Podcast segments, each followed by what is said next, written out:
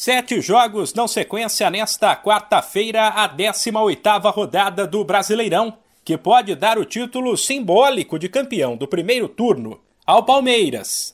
Basicamente, ele precisa vencer sua partida, que será apenas na quinta, fora, contra o América, e torcer por um tropeço do vice-líder Atlético Mineiro, que também na quinta visita o Cuiabá. Porém, nesta quarta, Verdão e Galo terão compromisso, o de secar os rivais uma vez que todas as outras equipes do G6 entram em campo. Terceiro colocado, o Corinthians recebe o Coritiba, nove e meia da noite no horário de Brasília.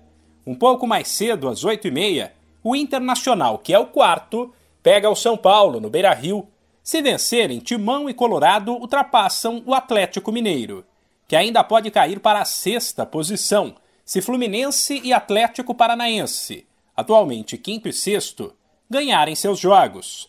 Sete da noite, o tricolor visita o Goiás e às sete e meia, o Furacão recebe o Atlético Goianiense. Além dos líderes, Flamengo e Red Bull Bragantino também estarão de olho em todas essas partidas. Eles começaram a rodada em sétimo e oitavo, a quatro pontos do G6. Jogarão em casa e contra os dois piores times da competição, ou seja, ambos têm uma chance real de se aproximarem da zona de classificação para a Libertadores. Sete da noite se enfrentam Bragantino e Fortaleza, e às oito e meia Flamengo e Juventude.